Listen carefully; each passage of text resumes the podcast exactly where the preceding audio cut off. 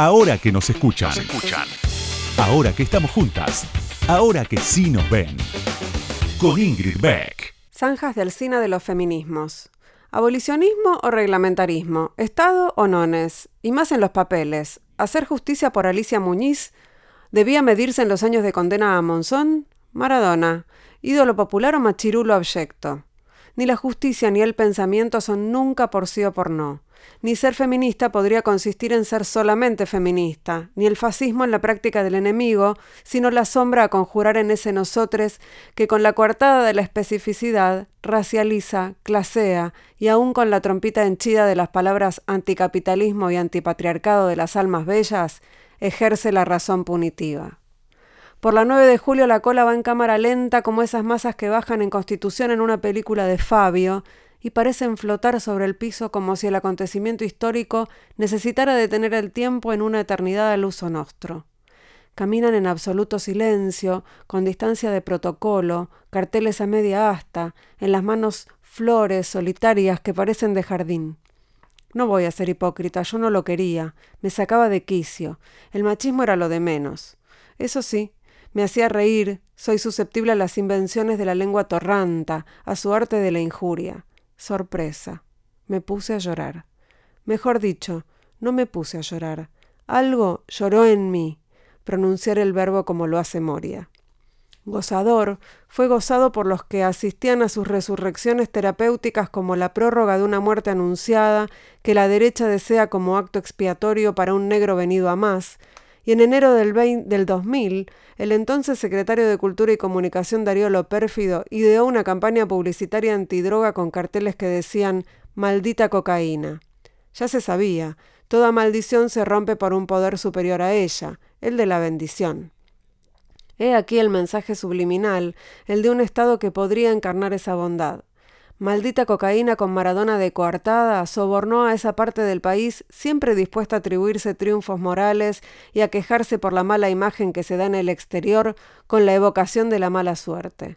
Algo así como proponer un me die colectivo. Me die, ganamos el mundial, pero lástima que tenemos campos de concentración. Me die, tenemos el mejor jugador del mundo, lástima que esté colgado con la merca. Me die, inventamos la VIC. Lástima que también la picana y las huellas dactilares. Una hipótesis. Luego de 30.000 suplicios no elegidos, invisibles a los ojos y por lo general sin cuerpos presentes, ni siquiera en estado de corrupción, nos sientan bien ídolos populares que parecen ofrecer a ojos vista una muerte en cuotas. Lo más interesante de Maradona, con su doble moral, su metabolización de la psicología más complaciente, sus fascismos entre casas, su impunidad y sus privilegios, fue que su vivir probó que puede haber un entrar y salir de los goces del que se puede extraer una prórroga, que la suerte pesa más que una forma de vida, que hay viajes de ida y vuelta capaces de desilusionar tanto al paternalismo agorero que es rey en el país de los psicólogos, como a esa forma sublimada del odio a lo popular, la condescendencia. Son párrafos de un texto que escribió María Moreno en página 12. Ahora que nos escuchan, nos escuchan. Entrevistas a mujeres que hicieron, hacen y van a hacer historia. Con Ingrid Beck.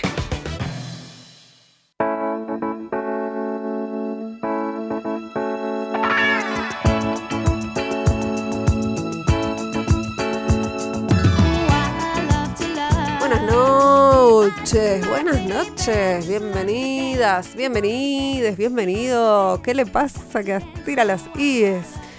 Y estoy ansiosa, estoy ansiosa, estoy con poco sueño encima. El temita este del debate sobre la interrupción voluntaria del embarazo me tiene un poco nerviosa. Así que no tengo nada para decir más que que tengo mucha ansiedad, que quiero que salga la ley, quiero que nos, este año nos dé una buena noticia, algo para celebrar. Así que nada, pienso que será ley. Y para charlar sobre este tema y sobre otros más, enseguida vamos a comunicarnos con la diputada de la Unión Cívica Radical y activa militante a favor de los derechos de las mujeres, Brenda Austin. Ya, enseguida, no se vayan. Ahora que nos escuchan, ahora que vos me escuchás, te cuento algo más sobre la invitada de hoy. Ahí va.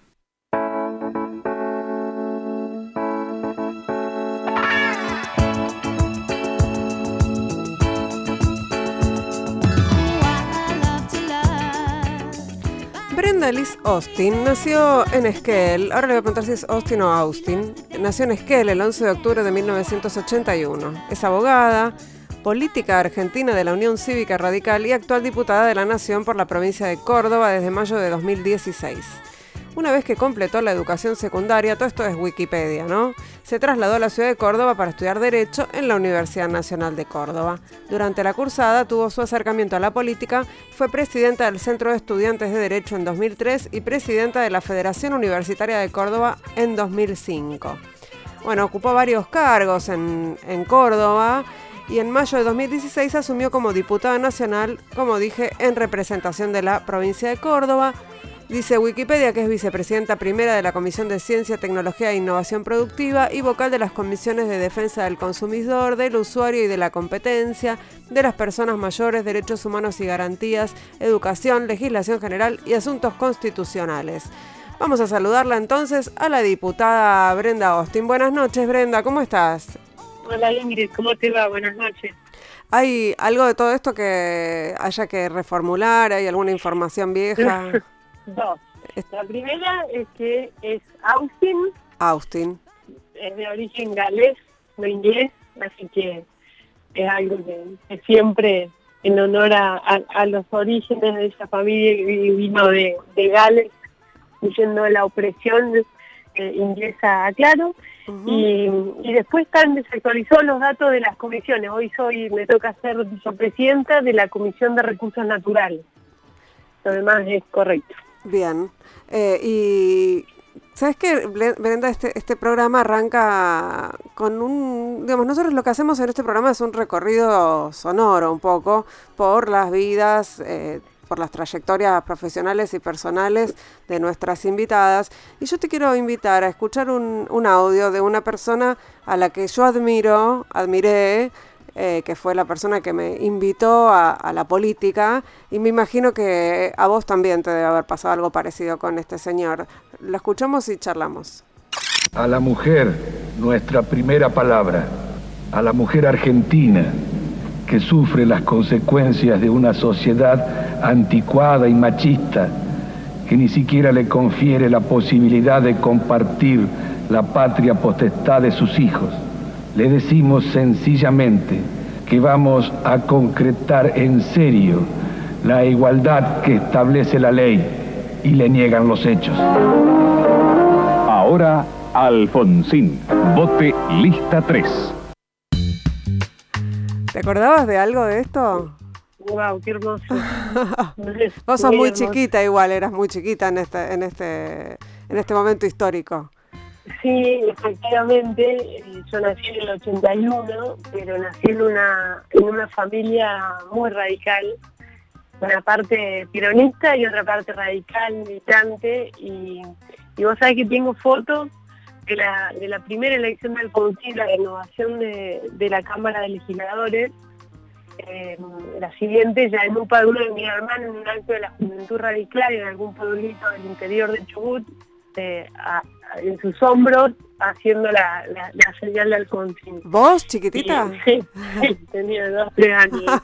Eh, y, obviamente, digamos, que una, este, su presencia nos ha marcado no solamente en, todo el recorrido político, sino en lo que ha significado. Yo lo escuchaba ahí y, cuántas cosas, en cuántas cosas él ha sido, ha tenido una claridad meridiana y ha estado eh, antes ha sido un visionario de, su época, ¿no? Porque esto que parece una obviedad, es decir, la, patria potestad compartida, le valió enorme pelea con este, sectores de, la iglesia que, se oponían y, creían que que la mujer pueda decidir sobre los hijos era ponerle fin a la, familia, ¿no? El mismo argumento repetido después con divorcio vincular. Claro, se animó al eh, divorcio también. Se animó al divorcio. Y, a, mí me gusta también reconocer algunas cosas que al día de hoy eh, han sido hitos para, para nosotras, que es eh, la pelea que él dio eh, allá en la reforma del 94 por incluir ese capítulo nuevo de derechos, donde hay uno, que es el 37 de la Constitución Nacional, que habla de la igualdad de derechos entre hombres y mujeres, y dice para el acceso a cargos electivos y cargos partidarios. Esto en el año 1994, mm. no la de igualdad. ¿No? Es, es el fundamento de la ley de paridad que votamos en el 2017.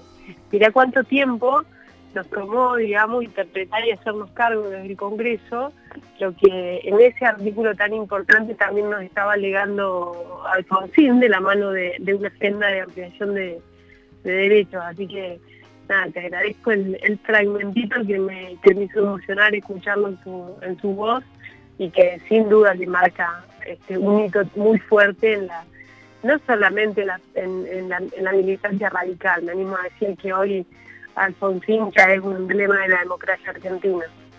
¿Y, y cómo, cómo ves esa, esa juventud que, se inició en la militancia con Alfonsín y que, bueno, eh, eh, hizo crecer eh, a un partido que, que era inimaginable en ese momento que fuera a ganar las elecciones, después fue la sorpresa con... Eh, se, compara bastante esa, esa, franja morada y esa juventud radical con lo que después fue eh, la militancia, digamos, la cámpora, ¿no? Lo que pasó con, con Néstor, Néstor, Kirchner. ¿Pensás que hay puntos de contacto entre una, una juventud militante y otra?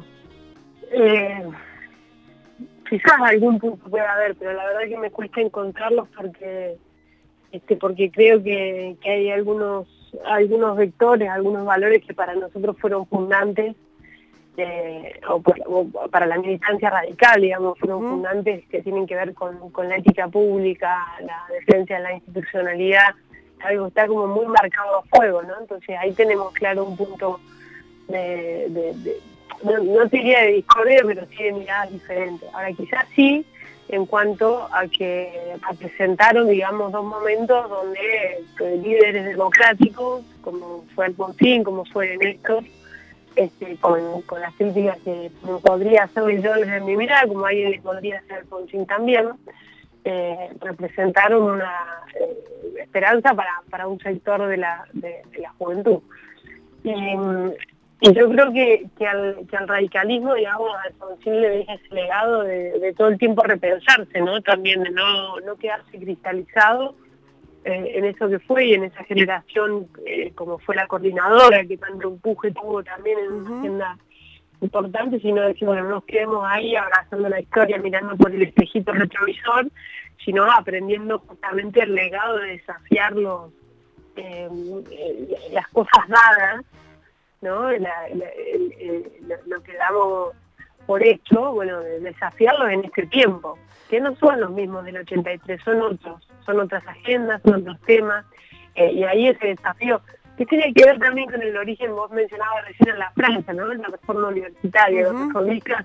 que hay algo que los caracteriza es esta posición de, inconformismo constante, no son dogmas, ¿no? Son, es una revisión constante del status quo y de ver qué cosas hay que hacer para correr un poquito más allá la, línea también. Así que, este, nada, me parece que hay que, a veces si corre el, error de estratificarlo, de dejarlo rígido al Alfonsín, ¿no? De agarrar y, ponerlo a representar.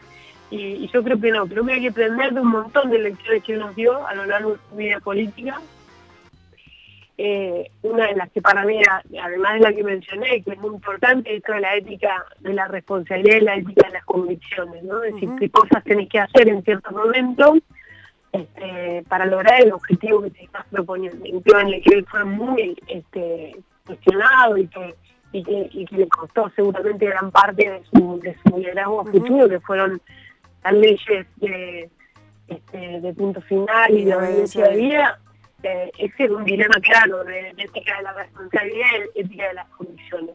seguramente hubiera querido continuar con el momento, pero entendía que lo que estaba en riesgo era la democracia. Brenda, te voy a pedir a ver si te alejas un poquito del micrófono del teléfono, así te escuchamos un poco mejor porque se está escuchando como con mucho eco. Y, bueno, a ver ahí. Ahí está mejor, son los problemas de la virtualidad. Eh, perdón, estabas hablando de Alfonsín, estabas hablando de Alfonsín y yo pensaba en las, no me gusta la palabra, pero no se me ocurre otra, referentes, lideresas del radicalismo, ¿no? Que, que hubo pocas, o que reconocemos a pocas, ¿no? Pensaba en Florentina Gómez Miranda, o sea, cuando uno hace genealogía y empieza a ver eh, a las mujeres que que fueron eh, referentes del, radicalismo, no, no vamos a encontrar muchas. El otro día pensaba en Florentina Gómez Miranda, además porque presentó un proyecto de aborto, ella. Eh, cuando era diputada, ¿no? Y cómo, cómo invisibilizamos esas cosas. Sí, bueno, efectivamente es una pelea que todo el tiempo la damos para que cuando ponen en, los comités cuelgan los, los cuadros de, los próceres no se olviden de las próceres. Y ahí hay varias, hay, eh, hay mujeres radicales que peleaban allá con las primeras mujeres sufragistas por el derecho al voto a comienzo del siglo pasado, 1900, 1890. Este, mujeres que que peleaban, que hacían su pequeña revolución, que se convirtieron en las primeras egresadas en una carrera universitaria, por ejemplo, Elvira Rawson de piano. Este, bueno, vos la mencionabas recién a, a Florentina. A Florentina con, su proyecto, digamos, tan valiente, el, el primero de presentado sobre la despenalización eh, en el Congreso, eh, las posiciones que tuvieron algunas de las mujeres radicales también de nuevo en la, reforma del 94, cuando algún grupito quería meter una cláusula que estableciera la defensa de la vida de la Concepción y, así hasta el mismo Alfonsín argumentaba eh, eh. por qué no podía hacerse. Pienso eh, siempre, y permíteme que la traiga cuento, en, María Teresa Merciadi de Morini, una cordobesa, que, que a veces se la conoce poco, se la nombra poco, pero no para quienes estudiamos derecho y, las normas electorales, porque ella se animó a hacer algo tan tan fuerte como fue demandar a su partido y después a su país y, llevó a Argentina hasta la Corte Interamericana de Derechos Humanos eh, porque nuestro país no había reglamentado bien la ley de cupos, esa que arrebataron una noche las diputadas en el año 94, y lo que hacían los partidos, picaramente, decían vamos a poner un tercio de mujeres en el cupo, pero lo ponían en el final de la lista, claro. no en lugares expectables. Entonces nunca entraban. Y ella, este, cuando obliga a Argentina a ir a una solución amistosa y, y llegar a una reglamentación que diga que el tercio de las bancas eran los lugares expectables y se renovaban tres, en una de esas tres tenía que haber una mujer, es lo que permitió que Argentina para el año 2003 empezara a tener el tercio de mujeres en el Parlamento. Hasta ahí era una letra muerta. Bueno, y además fue el aprendizaje para la paridad una y uno, ¿no? Claro, exacto, ¿no? Fueron todos esos hitos que fueron este, construyendo y moviendo mojones. Entonces, este, eh, son, son mujeres que no solamente han sido valiosas en la historia del radicalismo, en una historia de defensa de los derechos de las mujeres, del feminismo, de la, de la primera ola, eh, sino mujeres que fueron importantes para los derechos políticos de todas, de propias y ajenas. Así que creo que, está bueno, digamos, también por nombrarlas, visibilizarlas y reconocerles su enorme aporte que han tenido. Bueno, Margarita Malario de Torres, otra, otra luchadora. Este, creo que, está bueno eh, poder verlas y reconocerlas. Eh, totalmente. Estamos conversando con la diputada del radicalismo, Brenda Austin, Austin, así se dice.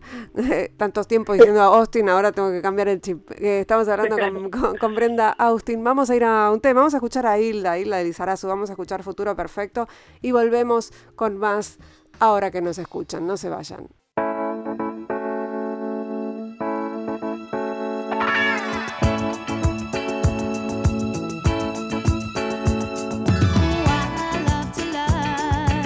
Seguimos en Ahora que nos escuchan, segundo bloque, estamos conversando aquí con la diputada de la Unión Cívica Radical de Córdoba, en realidad no es de Córdoba, después vamos a hablar sobre sus verdaderos orígenes, eh, con, Brenda Austin.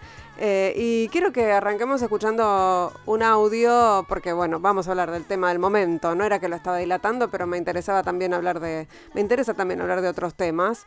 Pero vamos a meternos en este, vamos a escuchar ese audio.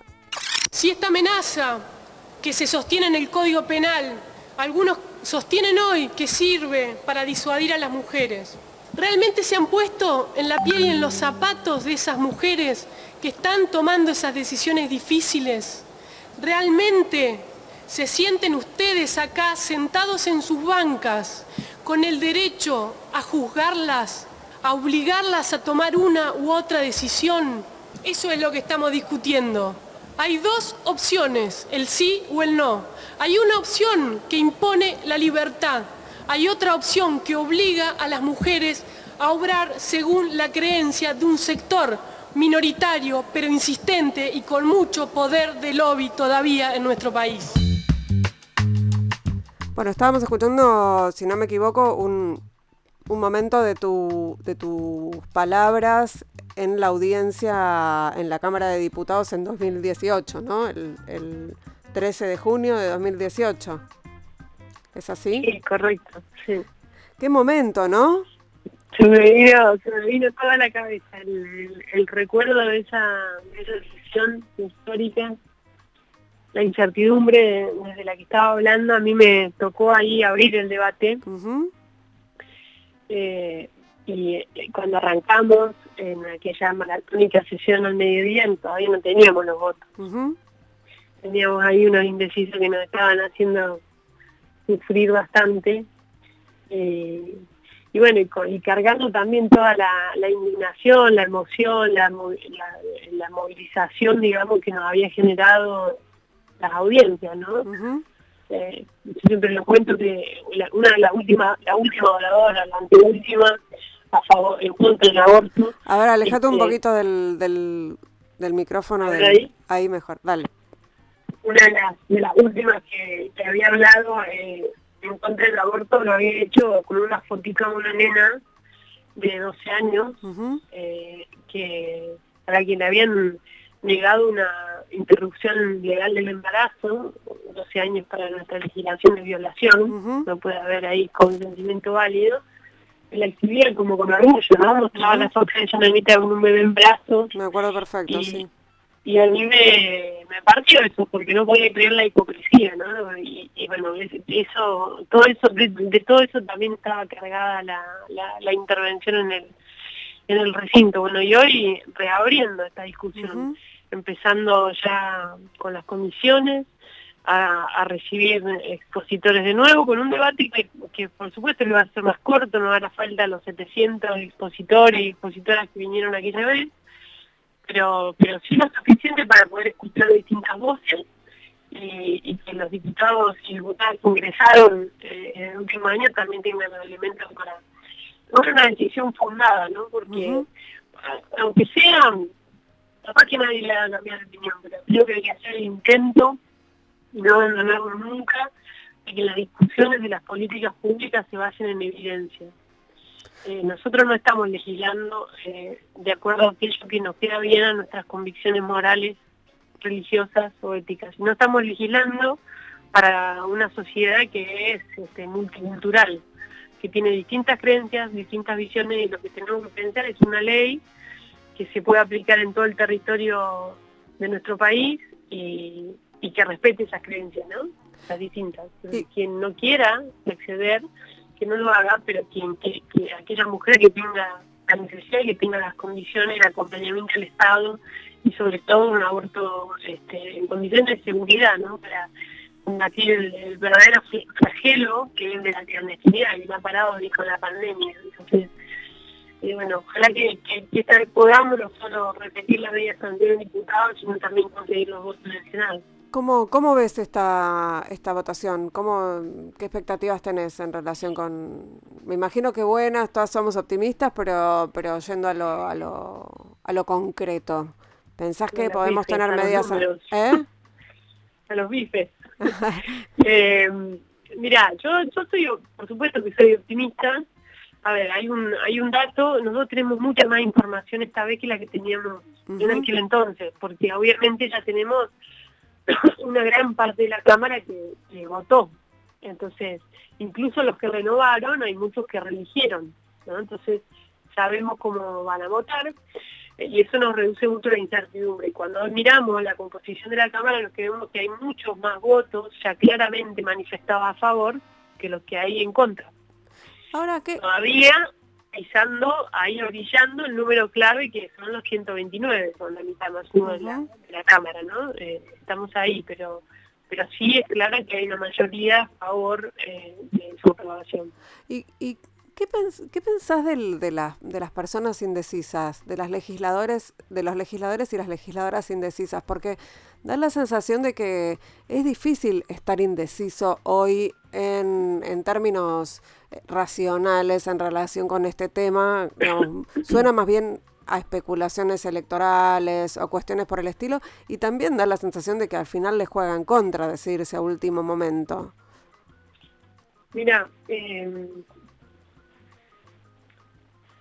varias cosas, digamos. Primero, no, no, no me creo con el derecho a juzgar a mis eh, o compañeras que todavía no tienen una posición. La verdad es que el escenario es difícil y, y, este es un tema, digamos, que es interesante para reflexionar también el nivel de agresión que está habiendo, sobre todo con los diputados y diputadas del interior los que vienen de provincias que son más difíciles, donde está muy arraigada la, presencia de, la religión en sus distintas vertientes, eh, y donde hay una militancia celeste mucho más activa, eh, la están pasando mal, ¿no? Hemos visto movilizaciones, bueno, acá mismo en Cava contra este contra Suárez Lastra, una convocatoria en Mendoza contra Claudia Najul, eh, en el día de ayer contra Caro Galear, entre todo, es decir, eh, militancias, eh, movilizaciones contra su familia, ¿no? como le pasó a Caro que a la panadería de sus padres. Entonces, bueno, el, el, el, lunes, el lunes, si mal no recuerdo, lo agredieron también a, a Ramón, que votó en contra en, en 2018, dijo que iba a votar a favor y después votó en contra. Eh, pero digo, también agreden a, diputados y diputadas que no, ya, no importa lo que voten, sino que hay una cuestión de, claramente de, agresión y de violencia. Sí, sí, tal cual. Hay un nivel de virulencia y de escalada de la elección, no digo de todos los sectores, porque por supuesto que no es así, pero sí hay un sector minoritario de los que están en contra que se están volviendo muy agresivos y esa escalada, esa espiral de violencia hay que hay que terminarlo porque eh, igualmente que no le hace bien a, la democracia y al derecho que tienen los diputados a poder expresar la opinión eh, y el sentido del voto como lo crean. Entonces, cuando miramos a algunos de estos indecisos, bueno, no vaya a ser que también están preocupados, tratando de que estén a favor y no lo quieran decir porque tienen que este, ser sometidos a una enorme presión en, su, en sus provincias quizás alguno que genuinamente esté indeciso porque hace algún artículo del, proyecto que no les guste y quiera esperar a ver cómo termina la redacción final, a ver si acompaña o no. Eh, hay un poco de todo. Y también hay, por supuesto, lo que vos bien señalás, que es especulación electoral, ¿no? Ver cómo termina cayendo el atado para ver de qué lado se, vota, ¿no? Eh, a eso son, de alguna manera, es más difícil respetar esas posiciones porque dice, eh, estás ahí para, para poder también manifestar tu opinión, ¿no? Manifestar, analizar el tema, analizar la experiencia de otros países, analizar qué es lo que este, qué es lo que buscas evitar, ¿no? Siempre lo dijimos, lo decimos una y otra vez, estas 40.000 internaciones todos los años por complicaciones derivadas de abortos clandestinos, ¿no? Esa es la realidad argentina, no es si te parece bien o mal si juzgás y reprochás eh, lo que una mujer hizo, sino eh, que, la, esto que decían en, el discurso 2018, si la, si la amenaza penal no, no sirve, no sirvió, eh, y la amenaza de la cárcel eh, lo único que genera es empeorar el problema. Sí, y además... Este... aparece este negocio millonario de de aquellas eh, de aquellos que hacen de la clandestinidad un, medio de vida ilegal, eh, lamentable, pero que le dan condiciones de seguridad y la clandestinidad para las pobres que la que termina poniendo en riesgo su vida, ¿no? Recursos absolutamente este, peligrosos que, hace que 30, 40, 50 mil mujeres, depende del año, terminen hospitalizadas con eh, promedio de 10 días de internación, terapia intensiva, con consecuencias permanentes para su salud, muchas de ellas pierden el útero, quedan con problemas de diálisis. Esa es, esa es la realidad. y sobre eso tenemos que legislar. Y, además pensando en, este momento en el que el sistema de salud está comprometido con, la pandemia, eh, y a, las y los que dicen que no es oportuno en este momento, la respuesta es, es más que oportuno porque justamente liberás camas de hospitales, eh, transformás esto en una práctica ambulatoria, que es lo que es en realidad, y, y dejas al contrario, ¿no? Desestresás el sistema de salud, no es que lo estás complicando. Eh, así que me parece que el argumento de la oportunidad también se, se diluye. Tal cual, sí, coincido en eso. Es como el, el, el, argumento que se invoca es exactamente al revés. Si querés eh, quitarle presión y liberar camas, tenés que sacar esto, estas, esto, estas 40.000 mujeres, 10 días de internación en cambio de terapia intermedia y terapia intensiva, que son las que necesitan justamente en el escenario de la pandemia, ¿no? Entonces, eh, y bien decías vos, acá no se trata de, innovar y crear algo, sino de mirar lo que la misma Organización Mundial de la Salud ha dicho, ¿no? Hay una recomendación de prácticas ambulatorias, medicamentosas, con dos pastillas, eh, uno que es el misoprostol, que hoy se puede acceder en Argentina, y otra que es el mifepristona, que todavía falta la aprobación en ANMA y que ojalá este proceso también ayude a habilitarla, que es el mecanismo seguro para, para poder realizar estas prácticas.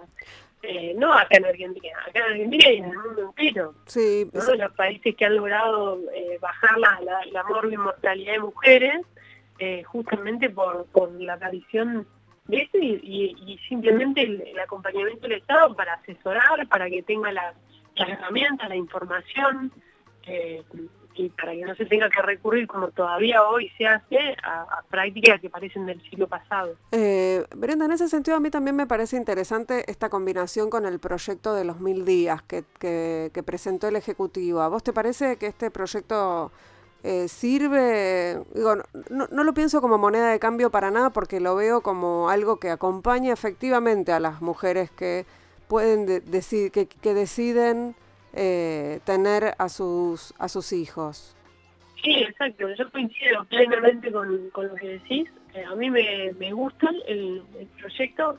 Hay, a decir verdad, varias iniciativas parecidas en la, en la Cámara. Esta viene a complementar y seguramente va a salir algún dictamen muy, muy rico, digamos, enriquecido del debate, pero pero yo tampoco lo veo como que si una cosa es una concesión para celeste y la otra para verde, eh, sino que creo que esto es realmente una mirada integral.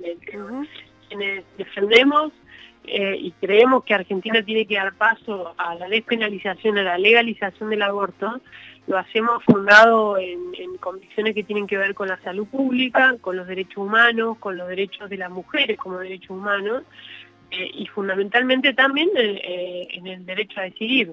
Y el derecho a decidir, para que esa elección pueda ser libre y soberana, eh, requiere tener las, las condiciones para, para elegir e interrumpir un embarazo cuando las condiciones eh, por la razón que sea, porque se trata de un embarazo no intencional, porque ha sido producto de una relación no consentida, por la razón que fuera, eh, eh, tenga las herramientas para hacerlo, pero también que no se sienta condicionada por vivir en un contexto de pronto donde no tiene los recursos para afrontar un, embarazo, sino que aparezca el Estado ahí a dárselo, ¿no? a acompañar, a poner a disposición la trama de asistencia social que ya era fuerte y sólida en Argentina, bueno, a poner a disposición del acompañamiento en estos primeros diez, mil días, que son además vitales en la formación, en el desarrollo de los niños y niñas, ¿no? un, a mí me gusta también porque es un proyecto que pone el acento en la primera infancia, un momento que, que, es vital para desarrollar este, bueno, competencias cognitivas, eh, la estimulación temprana, el, el, desarrollo saludable de niños y niñas, ¿no? Así que creo que, es una buena idea este, bueno, combinar ambas iniciativas. Vamos a ir a otra canción, vamos a escuchar, uy, vamos a escuchar a los Beatles, vamos a escuchar Something. Y enseguida seguimos charlando con la diputada Brenda Austin. No se vayan, esto es ahora que nos escuchan, esto es Radio con Vos.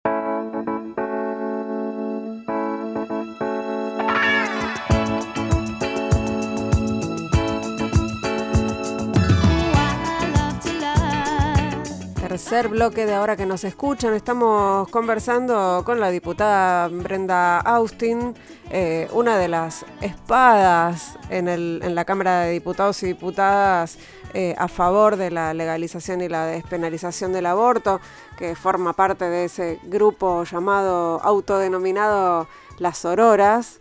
Eh, que se, se, recompone, ¿no? Se va, va sumando gente a medida que que se van renovando las bancas. Eh, y que a mí me parece además un ejemplo de, feminismos. Me parece eh, una, de, de, los grupos más interesantes de los últimos tiempos en relación con, con esto, con la, la, transversalidad de las políticas que tienen que ver con la defensa de los derechos de las mujeres. Eh, yo no sé si es una experiencia inédita, pero a mí me emociona mucho verlas laburar en conjunto, más allá de las rispideces y de las negociaciones y de las este, y de las y de los desacuerdos que, que hay, obviamente porque pertenecen a, a partidos políticos distintos. ¿Vos, ¿Vos lo ves así también como una experiencia enriquecedora? Ahora me decís, no, no me... no, sí, tal cual. Eh, yo creo que, que, por lo menos para nosotras fue súper importante. Eh, yo siempre cuento que esto tiene un antecedente, ¿no? En nuestra historia tiene un antecedente mm, más viejo en otro momento de la Cámara. Eh, en la nuestra fue la, la, ley de, paridad, que ahí empezamos como a tramar, a tejer distintas estrategias para lograr que eso salga, que teníamos dictamen y no lográbamos que lo metan en el recinto y nos encontrábamos con nuestras autoridades de bloque que nos decían sí, sí, sí, pero nunca aparecían los temarios. Entonces dijimos, bueno, o sea, acá no pongamos de acuerdo porque si no esto no va a pasar nunca. Y imagínate, pelear porque en la, en la estructura de los, de los partidos políticos se repartan mitad y mitad eh, y las mujeres tengan representación en partidos donde en algunos no había ni una mujer en, en, los comités ejecutivos.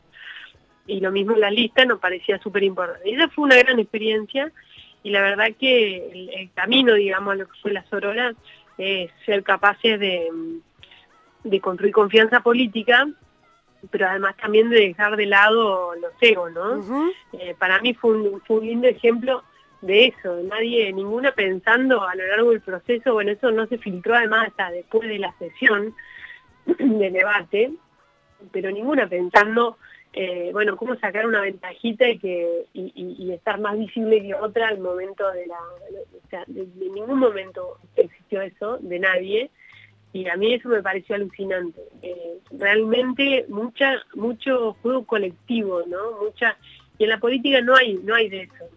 Eh, lamentablemente, incluso en los propios partidos, cuando estás peleando una agenda común, está, cada uno viendo a ver cómo levanta un poquito más la cabeza para que se lo vea.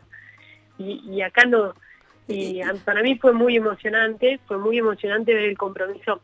Bueno, obvio, estábamos en un momento como ahora, de, mucha grieta, de mucha eh, polaridad.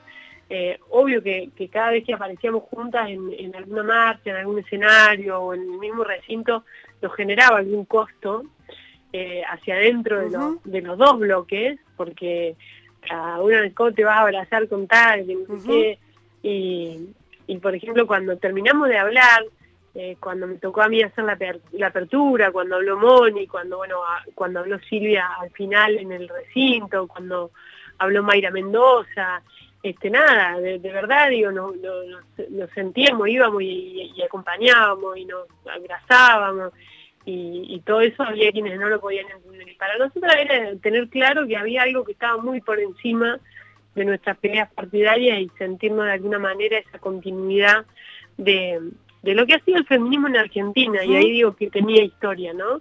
Eh, porque cuando vos mirás eh, esto que mencioné al principio, las mujeres Claro, las mujeres sufragistas ya tenía ahí a las socialistas con las radicales organizando la primera simulación de voto femenino. Después vino Eva Perón y logró este, poner la frutilla en, la torta.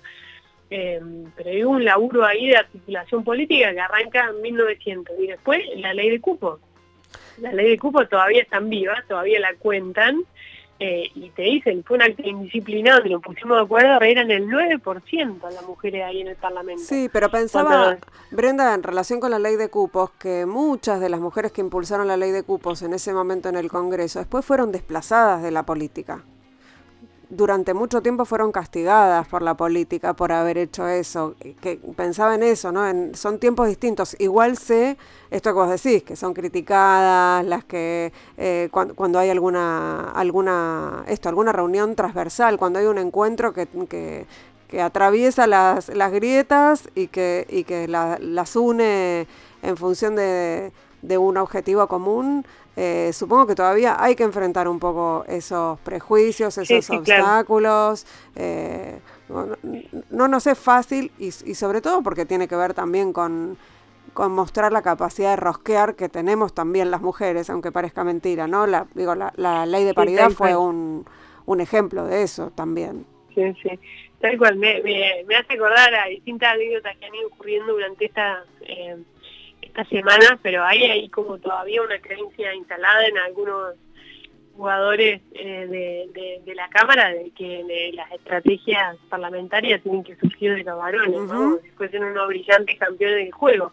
Y, la verdad que ya hace tiempo, digo, las, las secretarias parlamentarias del bloque lo que vienen diseñando las estrategias, incluso la de dentro de la grieta, eh, lo viene siendo Silvia del interbloque nuestro, lo viene siendo Cristina Álvarez del interbloque de, hoy de, de Frente del Todo, porque se sumó con un rol importante también, alguien me toca este, hacerlo en el, en el bloque de la UCR. Entonces también es, cierto, como mencionaba, que ese acto de indisciplina... Eh, Espera que no te escucho nada. A ver, alejate un poquito. A ver, ahí. A ver un poquito más. Ahí. Ahí mejor. Digo que ese acto de, de, de indisciplina comienzo de los 90 era, eh, nada, fue realmente duro porque era una enorme minoría, ¿no? Vaya la, contradicción de la, de la palabra, pero era este, una minoría profunda en la Cámara. Acá es distinto. Acá, este, cuando nosotros logramos ponernos de acuerdo y bancarnos la presión, porque siempre viene, bueno, ya ya es, este, las mujeres poniendo de acuerdo representamos, bueno, arriba del 40 de la Cámara, el 45, depende de la época, ¿no? Entonces, este, obviamente que hay temas en los que nos ponemos más fácil de acuerdo eh, que otros. Y obviamente no siempre todas las mujeres están acompañando la, agenda del feminismo, no siempre. Pero, pero aún así, digamos, creo que, nada, a mí también me gusta, a mí me, emocionó mucho también, nada, la, eh, la confianza que se construyó, eh, Rami Pla que termina su mandato ahora el 10, ojalá tengan la chance de poder votar esta ley, se lo merece, laburó un montón, este, ha sido protagonista clave de este proceso, viniendo del frente izquierda, eh, creo que también merece digo, ese, ese reconocimiento en esta capacidad de construir confianza ¿no? para laburar un tema que sabemos que es una deuda de la democracia hacia las mujeres. Argentina es uno de los poquitos países que tiene ley de matrimonio igualitario y no tiene ley de aborto. Bueno, ni que, hablar de, ni que hablar de identidad de género.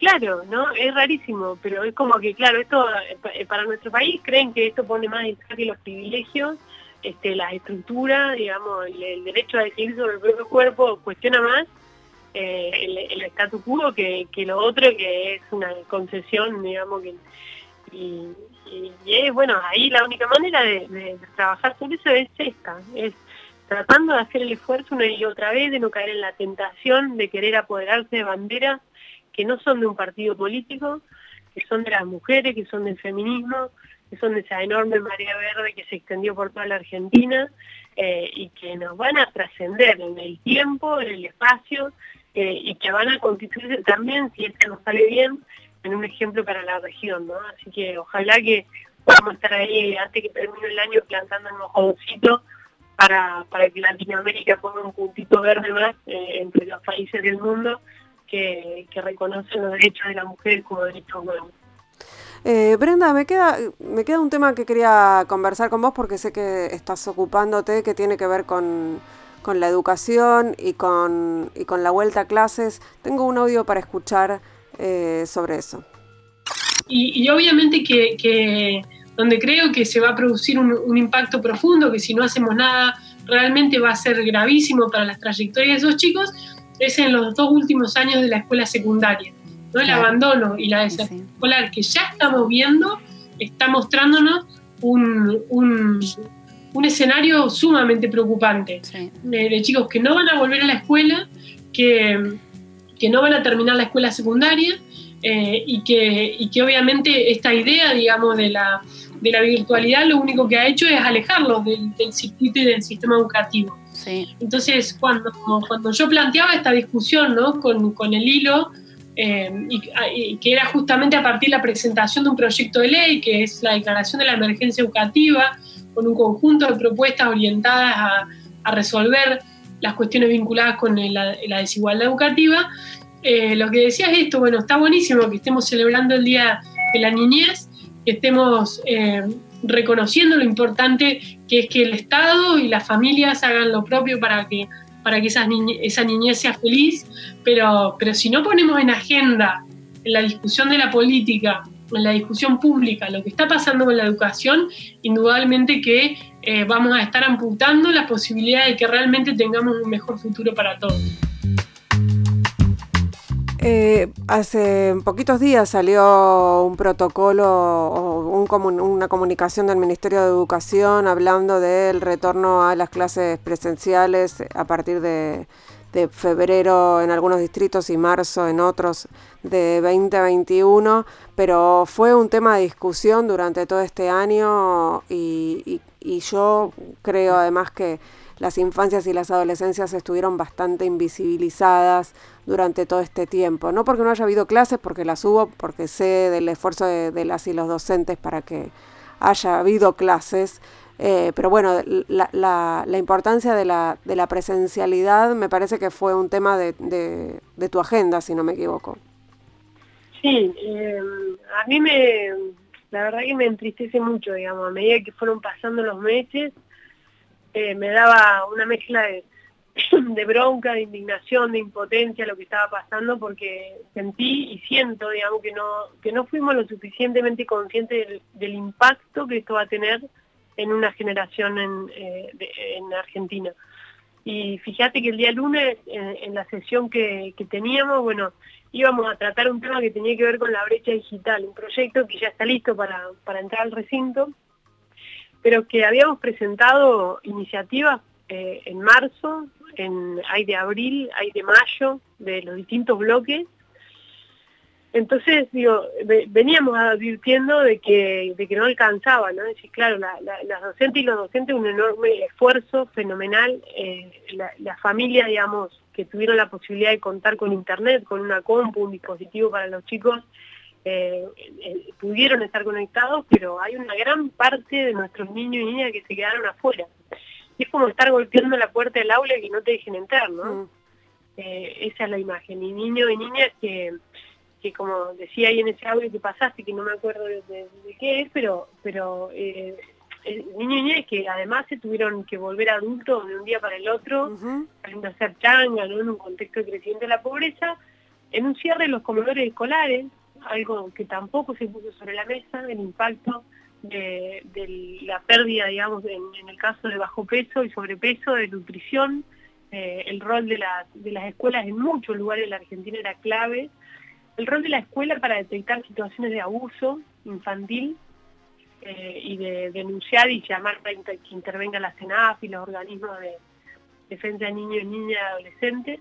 Bueno, todo, todo eso dejó de ser la escuela, ¿no? Eh, además del espacio de socialización. Y cuando arrancamos, cuando hablábamos de los mil días, hablábamos de lo importante que es también en la primera infancia. Bueno, eh, imagínate todos esos niños pequeñitos que están en un momento donde lo único que tienen que hacer es aprender a aprender desarrollan con juego, ¿no? con, estimulación temprana. el, capital que más importante que van a llevarse para toda la vida, que es aprender a aprender. Es lo único, digamos. No hace falta saber más nada que tener flexibilidad y plasticidad para, para poder moverte en un mundo que está cambiando demasiado rápido. Y, le negamos eso. Un año en la vida de, de, chiquitos de, de, de 3, 4 años es un montón. Eh, y, va a ser una marca que van a llevar para, para siempre. Entonces, eh, yo creo que, eh, yo lamento mucho, digamos, porque cuando digo que tengo impotencia es que nosotros peleamos con, todas las herramientas alcance para que en agosto se declarara la emergencia, se pusiera en recursos, dinero para preparar a las escuelas para que cumplan el protocolo, diciendo, miren que cuando empiece a bajar un poco la curva nos van a decir que no están listas, empecemos a prepararlas ahora y con los hospitales. y, hoy es, estamos pisando diciembre y, y, vienen de nuevo algunos gremios a decir, no, pero no se puede volver a ninguna presencialidad porque las escuelas no están en condiciones. Pasó un año.